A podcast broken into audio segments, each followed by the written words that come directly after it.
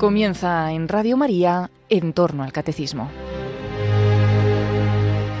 Como complemento al tema de la Eucaristía que el padre Luis Fernando de Prada está explicando en su programa sobre el catecismo de la Iglesia Católica, les ofrecemos en varios sábados la reposición de algunos programas de vida en Cristo que el propio padre Luis Fernando dirigió hace unos años sobre el Santo Sacramento Eucarístico.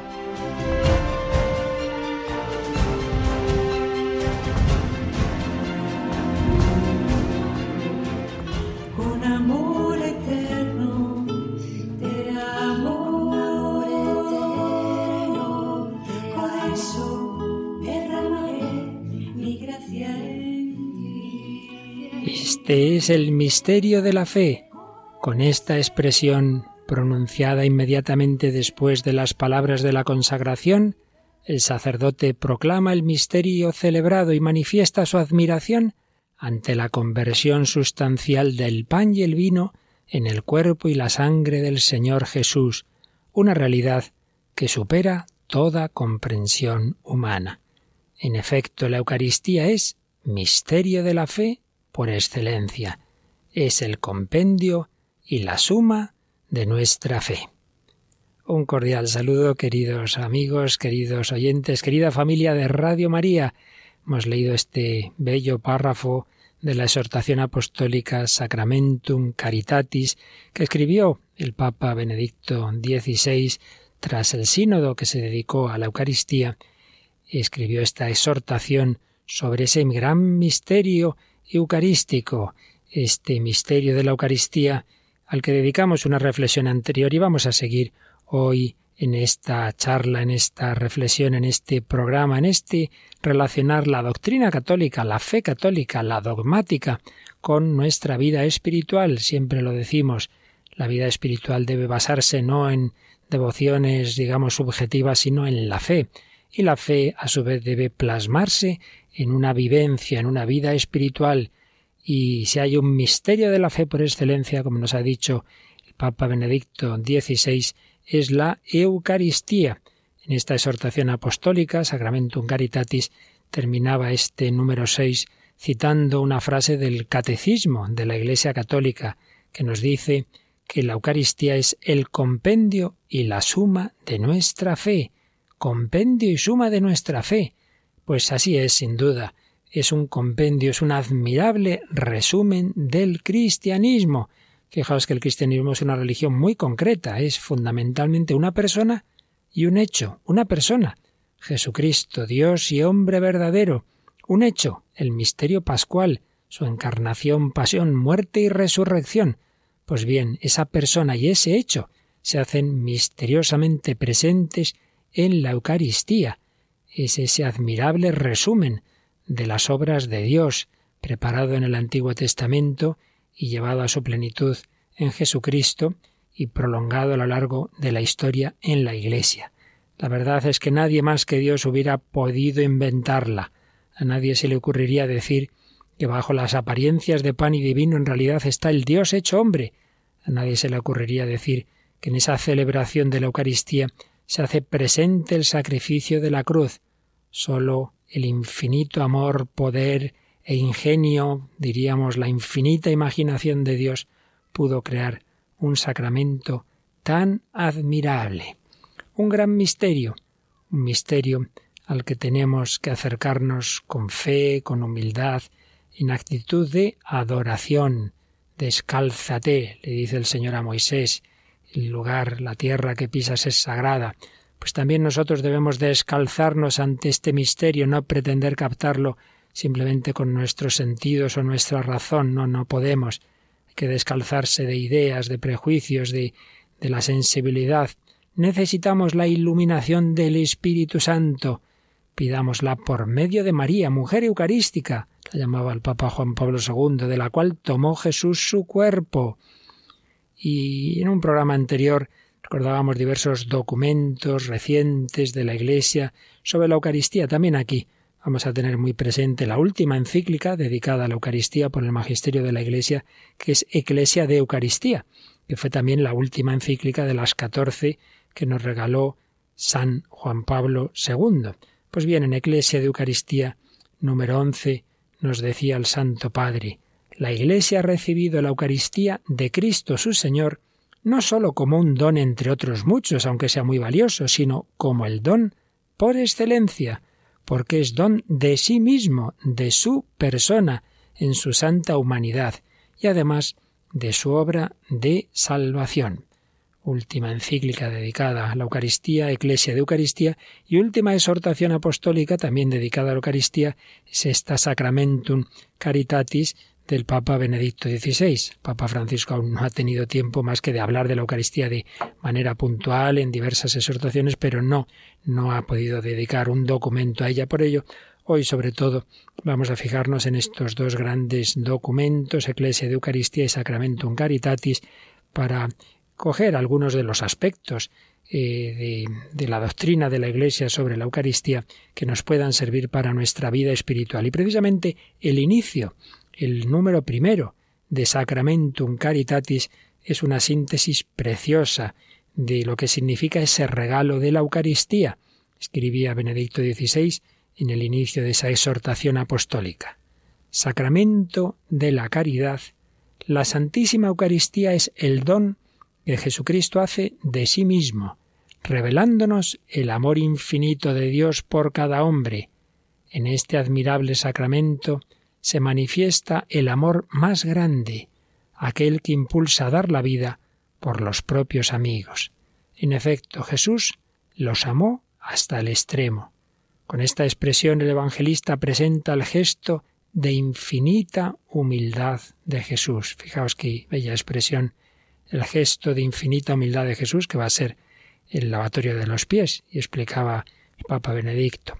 Antes de morir por nosotros en la cruz, ciñéndose una toalla, lava los pies a sus discípulos. Del mismo modo, en el sacramento eucarístico, Jesús sigue amándonos hasta el extremo, hasta el don de su cuerpo y de su sangre. Qué emoción debió embargar el corazón de los apóstoles ante los gestos y palabras del Señor durante aquella cena.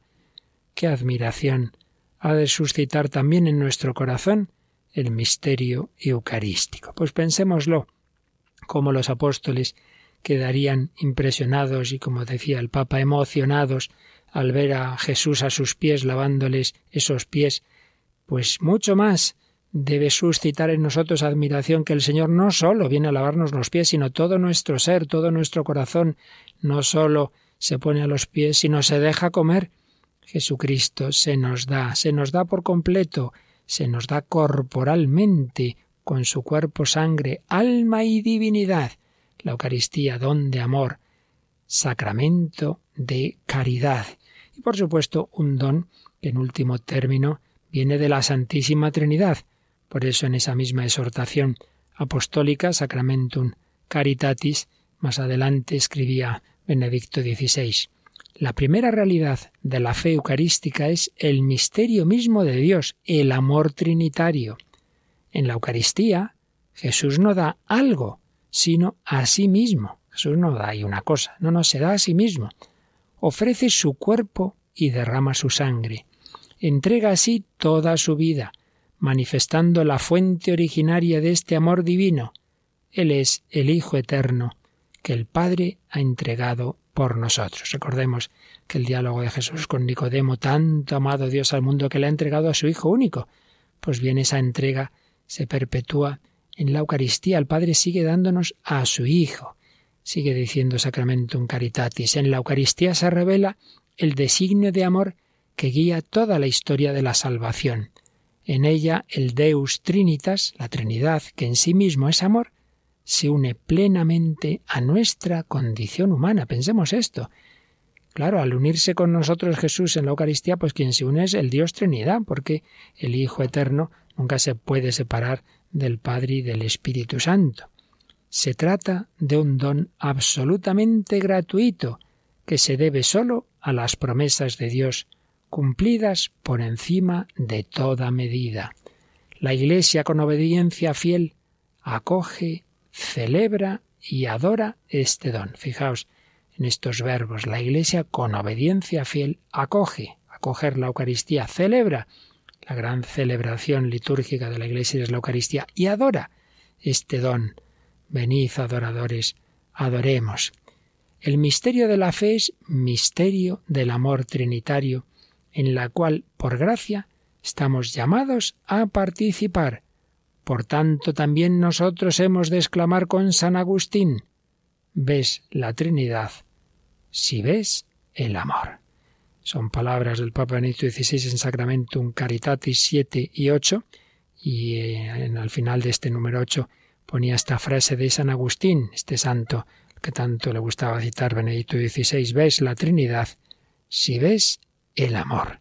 Así pues, pensemos que en este gran regalo de la Eucaristía, pues de fondo, el origen de todo es la Santísima Trinidad, claro, como de todo. Dios es amor, Dios es amor eterno, y ese amor eterno de Dios le ha llevado a darnos el Hijo eterno, tanto como Dios al mundo que nos dio a su Hijo único, pero no solo porque se encarnó y vivió hace veinte siglos, sino porque nos lo sigue dando en la Eucaristía, que es prolongación de la encarnación. Pues bien, vamos a intentar eh, detenernos un poquito en algunos de los principales aspectos, dimensiones de este gran misterio de fe, de este gran sacramento que es la Eucaristía. En una reflexión anterior veíamos que había muchas dimensiones, dimensión de fraternidad, dimensión escatológica, dimensión cosmológica, pero sobre todo son tres, tres grandes ejes, tres grandes dimensiones las que marcan la Eucaristía en las que vamos a fijarnos, comenzaremos hoy y seguramente habrá que seguir en otro momento, pero vamos a fijarnos, como digo, en las tres grandes eh, dimensiones que tiene este sacramento. A saber, Eucaristía, presencia, Eucaristía, sacrificio. Y Eucaristía, comunión, que podemos ver sintetizadas, reflejadas en las tres partes de las palabras de la consagración, es decir, las palabras que Jesús dijo al instituir la Eucaristía y que el sacerdote repite Tomad y comed todos de él, porque esto es mi cuerpo, que será entregado por vosotros. Tomad y comed, Eucaristía, comunión, porque esto es mi cuerpo, Eucaristía, presencia, que será entregado por vosotros, Eucaristía, sacrificio. Y lo mismo con el cáliz, tomad y bebed, Eucaristía, comunión, todos de él, porque este es el cáliz de mi sangre, Eucaristía presencia, que será derramada por vosotros y por todos los hombres para el perdón de los pecados. Eucaristía sacrificio. Pues vamos a comenzar por la Eucaristía presencia. El Hijo de Dios se ha quedado hecho hombre, se ha quedado corporalmente con nosotros. Esto es mi cuerpo. Y primero vamos a hacer una sencilla y breve síntesis de la doctrina de la Iglesia, lo que la Iglesia cree, y en un segundo momento, pues intentaremos sacar las consecuencias prácticas, vivenciales, espirituales que esta fe de la Iglesia debe tener para nuestra vida, pues siguiendo ese objetivo que mencionábamos antes, que la fe se convierta en vida y que la piedad, la vida espiritual, tenga un verdadero fundamento en la fe. Lo primero que tenemos que recordar es que ciertamente hay muchos modos de presencia espiritual de Jesucristo. Yo estaré con vosotros todos los días hasta el fin del mundo, dice Jesús al final del Evangelio de San Mateo. Jesús está presente en la Iglesia de muchas formas, no solo en la Eucaristía. Está presente en su jerarquía, quien vosotros escucha, a mí me escucha, en la asamblea litúrgica, cuando dos o tres estén orando, ahí estoy yo en medio de ellos, en la proclamación de la palabra de Dios, en los sacramentos, en los que sufren, lo que hagáis a uno de estos a mí me lo hacéis. En todos estos casos y en otros semejantes, Jesucristo, como Dios y como hombre, conoce y ama a cada hombre y actúa, actúa en él. Por ejemplo, en un bautizo, pues realmente quien bautiza es Cristo, a través del sacerdote, a través del diácono, de quien sea el ministro, pero es Cristo, ya lo decía eh, San Agustín, bautiza a Pablo, bautiza a Cristo, bautiza a Pedro, bautiza a Cristo. Es Cristo quien actúa. Eh, hay una presencia, hay una acción real y objetiva de Cristo, no es mera ilusión, no es un mero recuerdo nuestro. Pero Decía Pablo VI en la encíclica Mysterium Fidei, que citábamos en un día pasado, que hay algo específico de la presencia eucarística, que es la presencia real por antonomasia, no porque las demás no sean reales, sino porque esta lo es por antonomasia, porque tiene una densidad especial. ¿Qué es lo específico de la presencia eucarística que va más allá de estas otras formas de presencia? Pues que es una presencia corporal y sustancial. En los demás sacramentos actúa la fuerza de Cristo, pero no es que esté en ese cuerpo humano de Jesús presente ahí. Actúa Cristo, ciertamente, pero su cuerpo no está corporalmente, valga la redundancia, no está sustancialmente presente, mientras que en la Eucaristía sí que está Jesucristo también con su cuerpo. Ese cuerpo, que es un cuerpo glorioso, que no está ya sujeto a las limitaciones espaciotemporales, es un cuerpo que está en el cielo, pero esa presencia, ese cuerpo glorioso de Cristo en el cielo también se hace presente en la Eucaristía. El mismo Jesús, que está en el cielo, multiplica, hace, se hace presente en todo sagrario no ocupando el lugar como, como nuestros cuerpos que solo pueden estar en un sitio, sino de esa manera misteriosa que es la propia de los cuerpos gloriosos. ¿Y esto cómo puede ser? Bueno, pues a través de ese misterio de fe, que no podemos evidentemente comprobar por nuestros sentidos, que la Iglesia llama transustanciación. Las palabras de la consagración, las palabras que dijo Jesucristo, producen, por la fuerza del Espíritu Santo, la conversión de toda la sustancia de pan en el cuerpo de Cristo y de toda la sustancia de vino en su sangre. En, un ser, en todo ser físico podemos distinguir lo, profundo de, de, su realidad, la sustancia, la causa de los fenómenos sensibles, algo, digamos, de fondo que no es perceptible, y las especies, lo que percibimos físicamente, las apariencias, los fenómenos sensibles. Pues bien, la consagración eucarística hace que se cambie eh, el fondo, digámoslo así, la sustancia de pan y vino en la sustancia del cuerpo y sangre de Cristo, pero las apariencias, las especies no cambian. El pan consagrado es cuerpo de Cristo, aunque sigue pareciendo pan.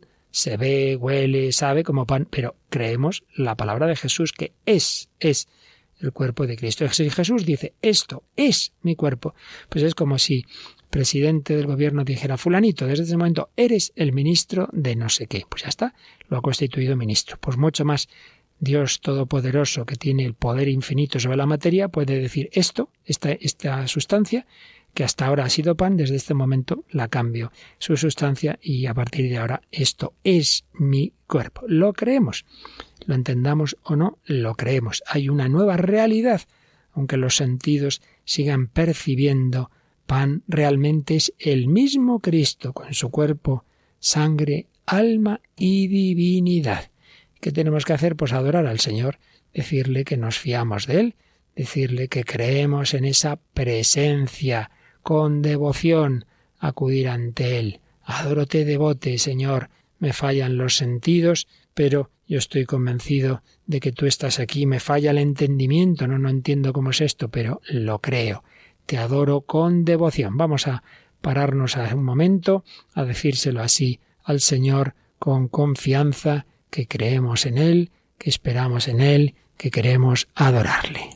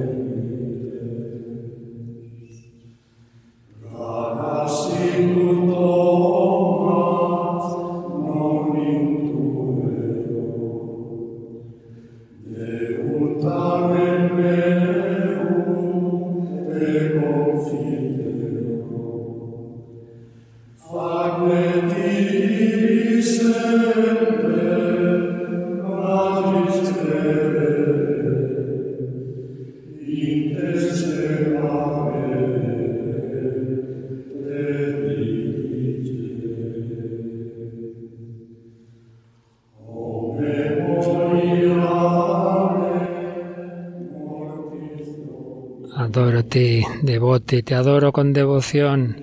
Señor, aumentanos la fe. Nos fallan los sentidos, nos falla el entendimiento, pero nos fiamos de tu palabra. Esto es mi cuerpo. Creo en ti, Señor mío y Dios mío. Una presencia de Jesús que ha cambiado la sustancia del pan y el vino en su cuerpo y su sangre. Una presencia, digo, que no es meramente temporal, no es que, bueno, pues ahora durante la misa ya está la comunión, aquí se hace presente Jesús y luego desaparece. No, no, no, no. Esa sustancia ha cambiado para siempre. Ya no es pan, no es vino, sino que después de la misa, esas formas que no se han comulgado siguen siendo el cuerpo de Cristo. Por eso se reservan en el sagrario. Es una presencia permanente. Fijaos que en español y en otras lenguas distinguimos muy claramente el verbo ser y el verbo estar. Decimos, esa persona está enferma, bueno, pues está unos días enferma, es distinto decir es un enfermo, se entiende que tiene una enfermedad permanente. Pues bien, Jesús no dijo aquí está mi cuerpo, está ahora un rato, sino esto es mi cuerpo, presencia permanente de Cristo. Presencia bajo cada una de las especies, da igual el pan y el vino, y bajo cada parte de ellas. Por eso si se parte la forma, pues en cada pequeño fragmento y se hace presente ese cuerpo glorioso de Jesucristo. Y da igual que, que recibas eh, un trocito pequeño, grande, da igual que bebas o no bebas del, del, cáliz consagrado, es decir, de ese vino consagrado en la sangre de Cristo, da igual una especie o la otra, las dos, en el sentido de que en cualquier caso siempre recibes al único Cristo que existe ahora mismo, que es el Cristo glorioso, el Cristo entero. A veces preguntado, vamos a ver, si recibes solo, eh, te dan nada más pues a beber del cáliz, ¿qué estás bebiendo? Eh, ¿La sangre de Cristo o a Cristo entero? Y más de una vez uno ha dicho, no, pues la sangre de Cristo. Bueno, vamos a ver, la sangre de Cristo, pero la sangre de Cristo como Cristo está resucitado y vivo, está en su cuerpo glorioso, por tanto con la sangre está el cuerpo entero, porque si no resultaría que Cristo estaba muerto. Y por un lado está su sangre y su cuerpo, pues no. Da igual que recibas el cuerpo, da igual que recibas la sangre, en realidad recibes siempre a Cristo resucitado y vivo, porque el único que se hace presente es el único que existe ahora en el cielo, un Cristo vivo. En él están unidas todas las partes de su humanidad, ¿Cuándo estuvo la sangre separada de su cuerpo? Pues cuando Jesús estaba muerto, claro. Si la Eucaristía hiciera presente a Cristo muerto, pero el que no es eso, hace presente al único Jesús que existe ahora, que es el Jesús vivo, el Jesús resucitado. De todas formas, el sacerdote consagra el pan y el vino por separado como símbolo y como recuerdo de que claro que hubo un momento en que estuvieron separados el cuerpo y la sangre, la muerte de Cristo.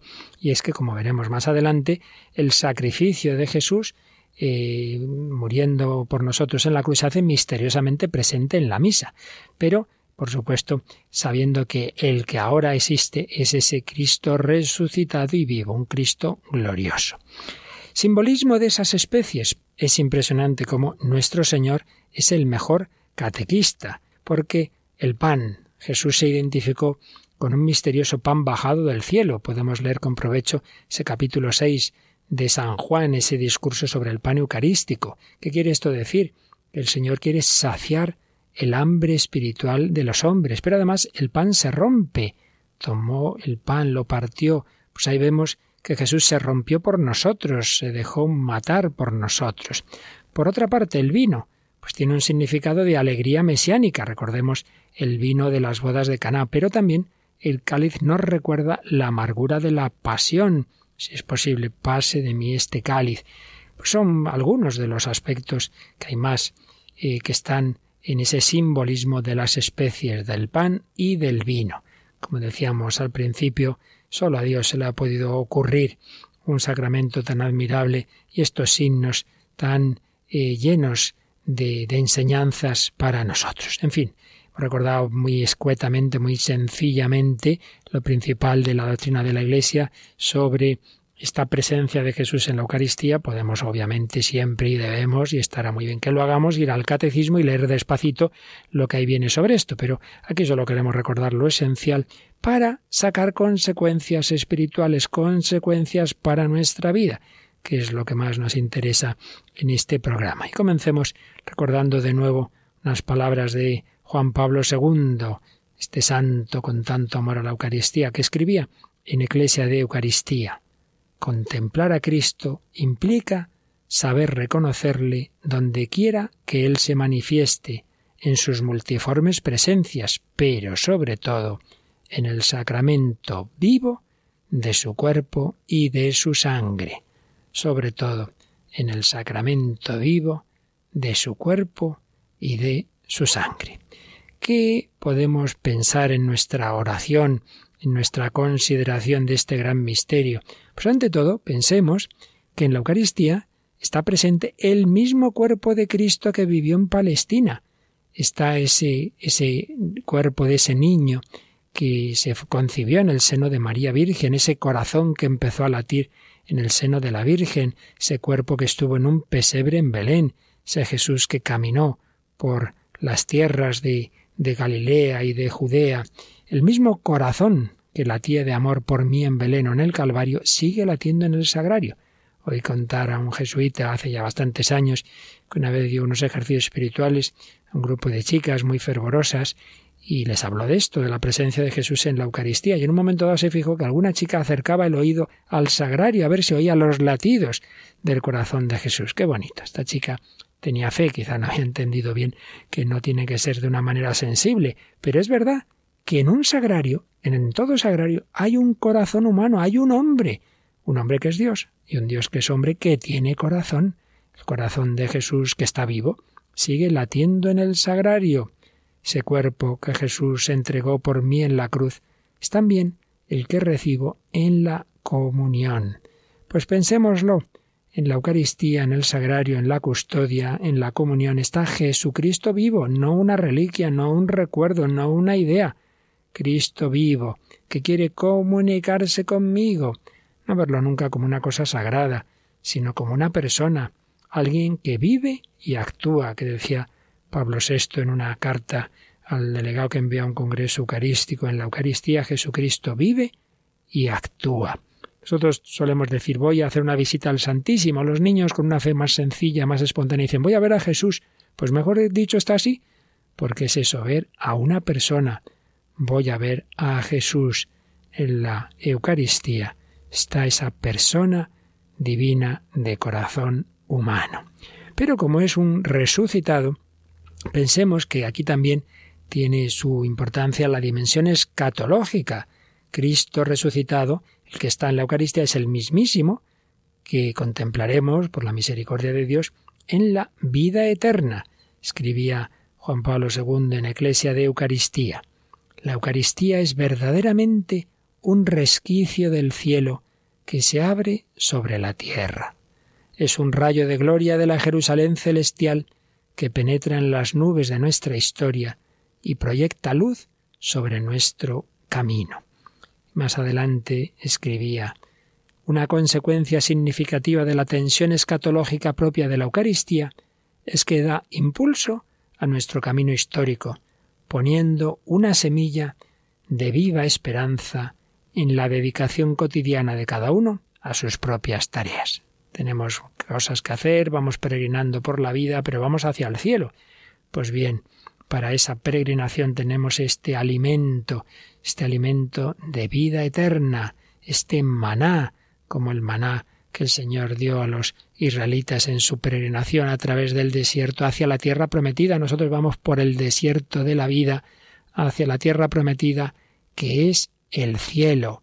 Y el Señor pues anticipa de alguna manera ese, ese gusto del cielo, esa su presencia que entonces veremos cara a cara, nos la da ya bajo los velos de la fe, pero realmente se nos da. Estamos en su presencia, en presencia de mi santo Dios. También escribía Juan Pablo II en Eclesia de Eucaristía, quien se alimenta de Cristo en la Eucaristía no tiene que esperar el más allá para recibir la vida eterna. La posella en la tierra, como primicia de la plenitud futura que abarcará al hombre en su totalidad. Tenemos ya la vida eterna. Esto aparece mucho en las palabras de Jesús en el Evangelio de San Juan. La vida eterna comienza aquí porque la vida eterna es estar unidos a Dios, el Dios eterno, ese Dios que en Cristo se nos comunica. Pues vamos de nuevo a quedarnos un momento en oración, en agradecimiento, hagamos ese acto de fe, de que el Señor se ha quedado con nosotros y cuando vayamos a la oración, lo primero siempre tiene que ser ese ratito de caer en la cuenta de su presencia. Muchas formas de presencia, pero insistimos, la principal, la más densa, la más fuerte es la presencia eucarística. Por ello, siempre que podamos, hagamos nuestra oración ante el sagrario, ante Jesús, presente en la Eucaristía, en presencia de mi Santo Dios.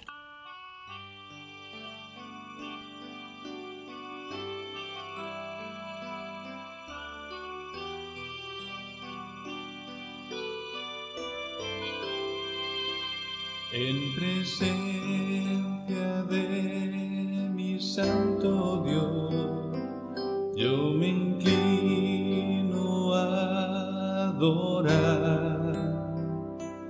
Él conoce lo más hondo de mí y me acoge con su amor.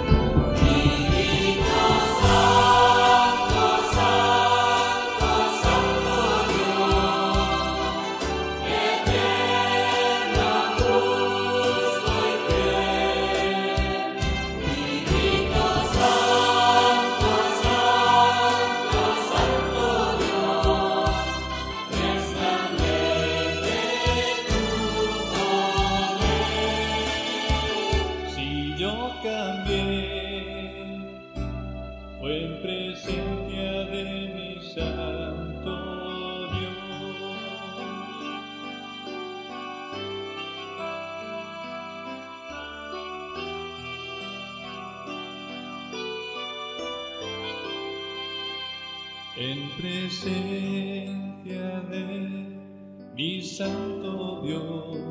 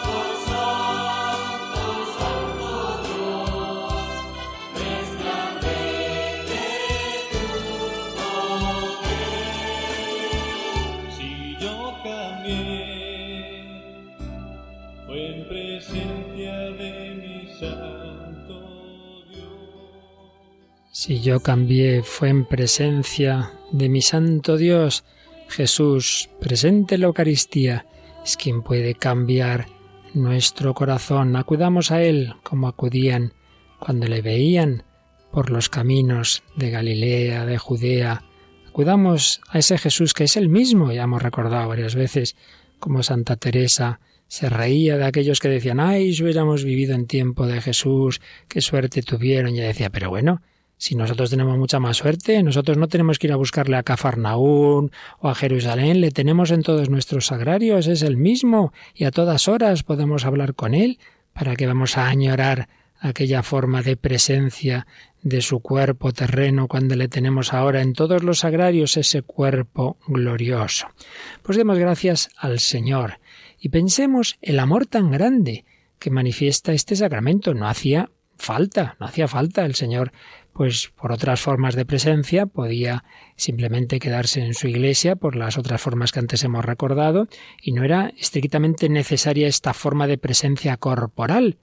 Pero Él ha querido estar con nosotros también así. El amor pide la mayor cercanía posible. Un esposo se va de viaje y puede escribir a su esposa, puede llamarla, puede mandarle fotografías, emails, pueden comunicarse por videoconferencia, sí, sí, sí, sí, pero él preferirá volver y estar muy cerquita de su esposa. Pues el Señor puede estar y está con nosotros de muchas formas, pero ha querido estar de la más cercana posible a nosotros, que eso nos ayude a nosotros a captar también su amor. Agradezcamos ese amor, digamos, exagerado, excesivo. Agradezcamos su perseverancia y constancia, siglo tras siglo, día tras día. Jesús se queda ahí en el sagrario y hay iglesias, hay sitios donde por desgracia muy, pocas personas van y sin embargo el Señor se queda, no dice, bueno, aquí no viene nadie, pues acabó, me marcho. Jesús se ha quedado con nosotros a través de los siglos, a través de los días, de las semanas, de los meses, a pesar de nuestro desamor. Pensemos también en su gran humildad. Señor se esconde bajo las apariencias de pan y de vino. Y por desgracia, incluso sabemos, y cada vez más, y recientemente me llegaban noticias de ello, pues cómo se roban formas consagradas, cómo hay personas que van a comulgar, cogen la forma, salen corriendo. El Señor se deja, se deja, digamos, atacar también ahora, también bajo la Eucaristía, como de una manera física, se dejó maltratar en su pasión, pues ahora deja que los hombres naturalmente ahora no pueden no pueden herirle, no podemos herirle físicamente porque es un cuerpo glorioso, escondido, pero pero sí que eh, digamos en la intención y en el y en el corazón de Cristo le duele ese esos sacrilegios, pues qué humildad del Señor, podía hacer un milagro y fulminar a todo el que quisiera hacer algo de eso y no lo hace, se deja, se deja atacar, Pensemos también en su obediencia a los sacerdotes. A lo mejor un sacerdote va a lo peor, está en pecado y está distraído en misa, está pensando en cualquier cosa, pero dice, esto es mi cuerpo, dice esas palabras de la consagración con la intención de la Iglesia, y Jesús obedece y baja del cielo a la tierra. Y nosotros que no obedecemos a nadie, y Dios obedece a un hombre. Pensemos en esa humildad, en esa obediencia, pensemos en su silencio. Jesús está ahí en silencio día tras día, año tras año.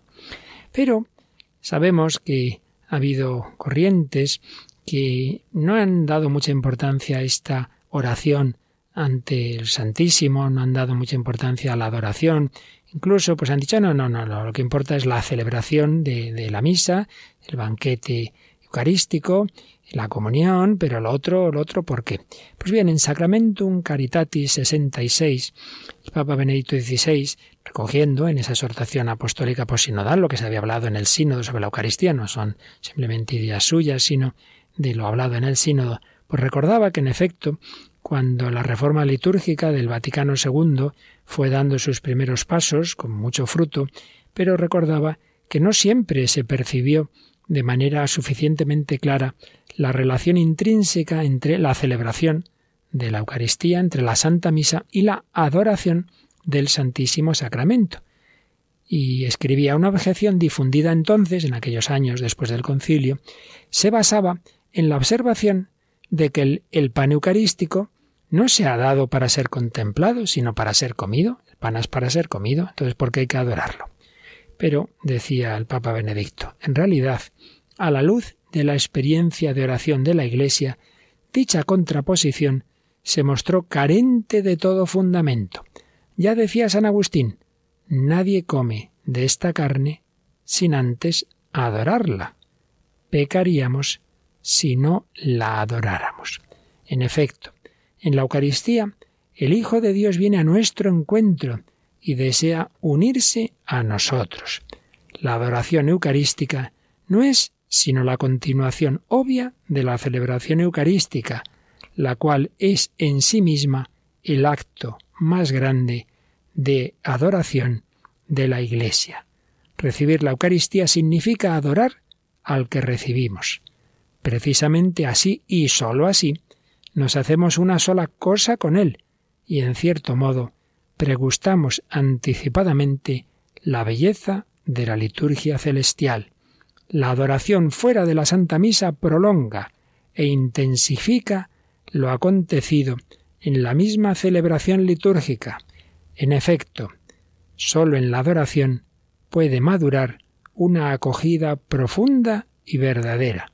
Y precisamente en este acto personal de encuentro con el Señor, madura luego también la misión social contenida en la Eucaristía y que quiere romper las barreras, no sólo entre el Señor y nosotros, sino también las barreras que nos separan a los unos de los otros. Un largo párrafo denso y profundo y, como siempre, muy provechoso del Papa Benito XVI en Sacramentum Caritatis 66. No hay que contraponer esa dimensión de banquete, el pan que es para ser comido, a la dimensión de adoración, porque no podríamos comerlo si no reconociéramos en ese pan a Jesucristo Dios verdadero y por tanto adorándole. Y nos decía el Papa que la propia celebración eucarística es el principal momento de adoración. Claro, cuando recibimos a Jesús en la consagración debemos adorarle. Si podemos, eh, debemos arrodillarnos y si no, o en otras culturas tienen el gesto de la eh, inclinación profunda, pero siempre ese gesto de adoración. Y al ir a comulgar, el sacerdote nos muestra la forma y y nos dice el cuerpo de Cristo, y debemos responder amén, y hacer un acto de adoración, sea una inclinación también de la cabeza, sea arrodillarnos, en fin, las formas que la Iglesia señala para, para comulgar, pero que siempre presuponen que antes de comulgar yo hago un acto de fe y de adoración en que lo que me muestra el sacerdote, lo que parece pan, es el cuerpo de Cristo. El cuerpo de Cristo lo creo. Amén. Así es, lo creo. Te adoro y entonces te recibo. Por ello, el comulgar presupone el adorar. Por eso adoramos en la Santa Misa y prolongamos la adoración después también de la Eucaristía. Por eso nos ha dicho Benedicto XVI, la adoración fuera de la Santa Misa prolonga e intensifica lo acontecido en la misma celebración litúrgica. Esa adoración que hacemos en la consagración, esa adoración que hacemos antes de comulgar y ese quedarnos en oración silenciosa habiendo recibido a Jesús, pues eso se prolonga después. No hay que contraponer, solo podemos comulgar si hemos adorado. Por ello está todo unido. Ese, ese pan que recibimos en comunión es el cuerpo de Cristo al cual adoramos. Adoración y reconocimiento de esa presencia de Jesús en la Eucaristía. Y escribía un párrafo muy personal, muy bello, Juan Pablo II, en Eclesia de Eucaristía. Es hermoso estar con Él y reclinados sobre su pecho como el discípulo predilecto, palpar el amor infinito de su corazón. Qué bonito. Es hermoso estar con Él y reclinarnos sobre su pecho como San Juan y así palpar el amor infinito de su corazón. Ya comentábamos en una reflexión anterior que este párrafo es muy parecido a uno que a una frase que escribe el Papa Francisco en Evangelii Gaudium 264, cuando dice qué dulce es estar frente a un crucifijo o de rodillas delante del Santísimo y simplemente ser ante sus ojos. Cuánto bien nos hace dejar que Él vuelva a tocar nuestra existencia y nos lance a comunicar su vida nueva. Son expresiones muy parecidas. Qué dulce es estar frente a un crucifijo de rodillas delante del Santísimo, escribe Francisco. Juan Pablo II escribía, es hermoso estar con Él y reclinados sobre su pecho, palpar el amor infinito de su corazón. También escribía San Juan Pablo II, el culto que se da a la Eucaristía fuera de la misa es de un valor inestimable en la vida de la Iglesia. Y añadía, si el cristianismo ha de distinguirse en nuestro tiempo sobre todo por el arte de la oración, como había escrito el mismo Nuevo Milenio Nineunte, ¿cómo no sentir una renovada necesidad de estar largos ratos en conversación espiritual, en adoración silenciosa, en actitud de amor ante Cristo presente en el Santísimo Sacramento? ¿Cuántas veces, mis queridos hermanos y hermanas, he hecho esta experiencia y en ella he encontrado fuerza, consuelo y apoyo. Pues esto nos escribía Juan Pablo II, ya ancianito, ya cuando estaba muy malito, y ahora que está en el cielo, ahora que sabemos que está canonizado, que es santo, pues vamos a seguir sus enseñanzas, vamos a seguir lo que él hacía, vamos también nosotros a pasar largos ratos, decía él, y le veíamos cumplirlo y sus colaboradores mucho más de cerca, largos ratos en conversación espiritual, en adoración silenciosa, en actitud de amor, ante Cristo presente en el sacramento. Nos decía cuántas veces he hecho esta experiencia y en ella he encontrado fuerza, consuelo y apoyo. Pues ya sabemos dónde tenemos nosotros que encontrar esa fuerza, consuelo y apoyo. Ya sabemos dónde debemos acudir.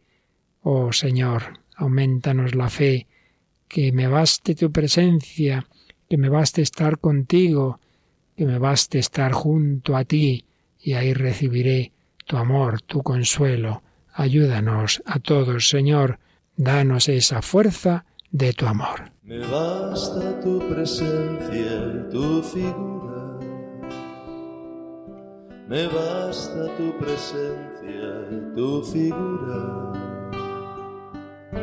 Me basta tu presencia. Me basta tu presencia. Me basta tu presencia y tu figura. Mátenme tu vista y hermosura. Mátenme tu vista y hermosura. Mira que la dolencia de amor ya no se cura, si no es con la presencia y la figura.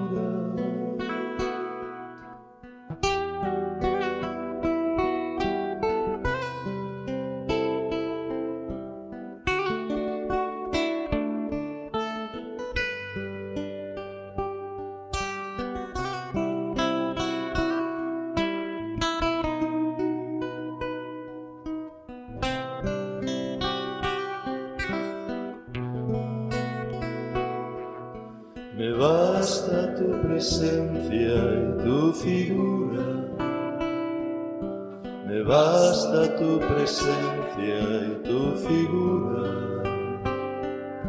Me basta tu presencia. Me basta tu presencia.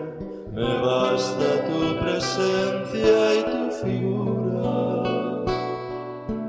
Mátenme tu vista y hermosura.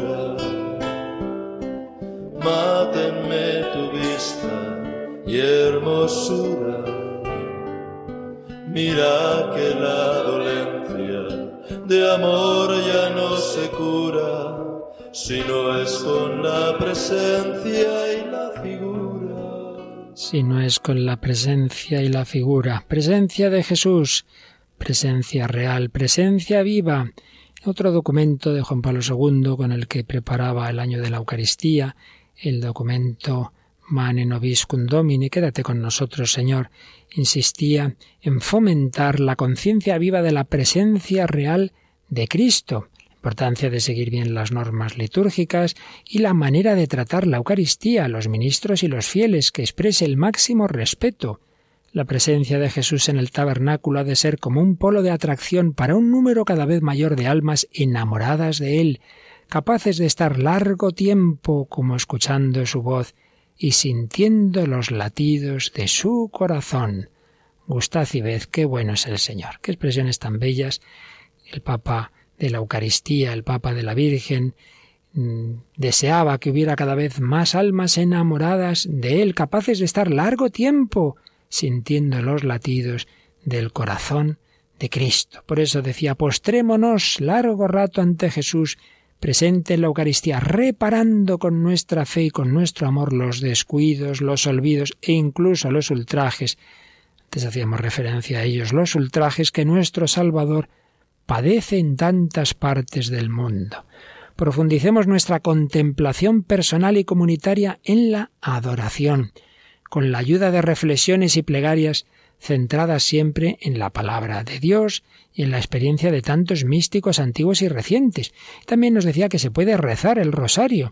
Considerado en su sentido profundo, bíblico y cristocéntrico, puede ser una ayuda adecuada para la contemplación eucarística hecha según la escuela de María y en su compañía. Diversas sugerencias que nos hacía este Papa enamorado de la Eucaristía. Debemos, debemos todos acudir a estar esos largos ratos, como él decía, ante Jesús. Pues vamos a examinar nuestra correspondencia, tanto amor, la presencia corporal de Jesús pide la nuestra ante el sagrario. Si Jesús ha querido quedar corporalmente, pues vayamos también nosotros, no solo así, a distancia. Sí, gracias Señor que te has quedado en el sagrario de mi parroquia, pero vas, vas a visitarle.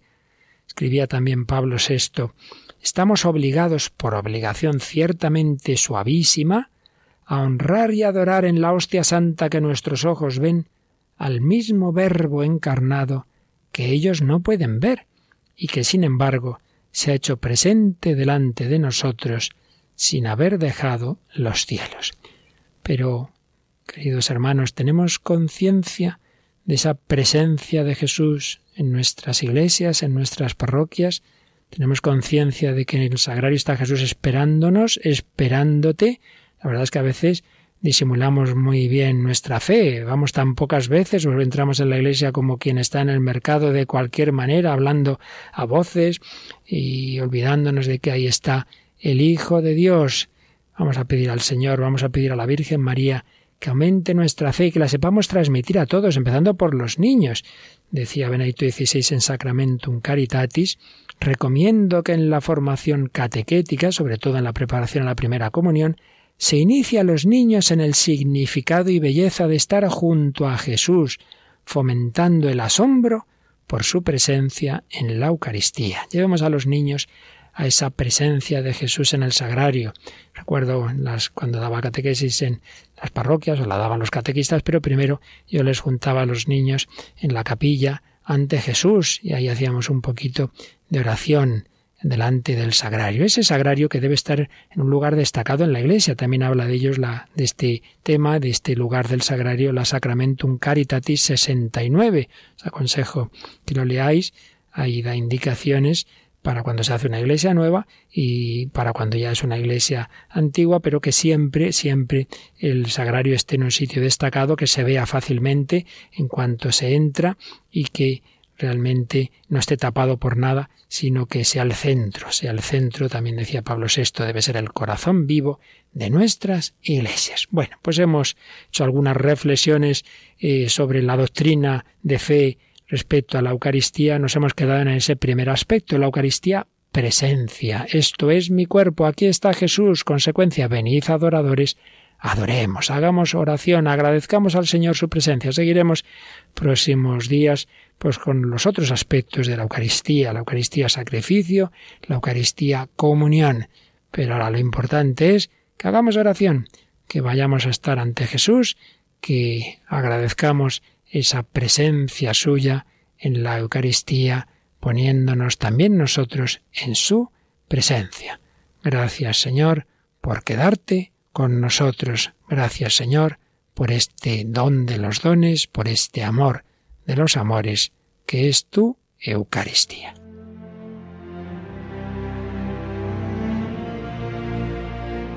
Así finaliza en Radio María en torno al catecismo.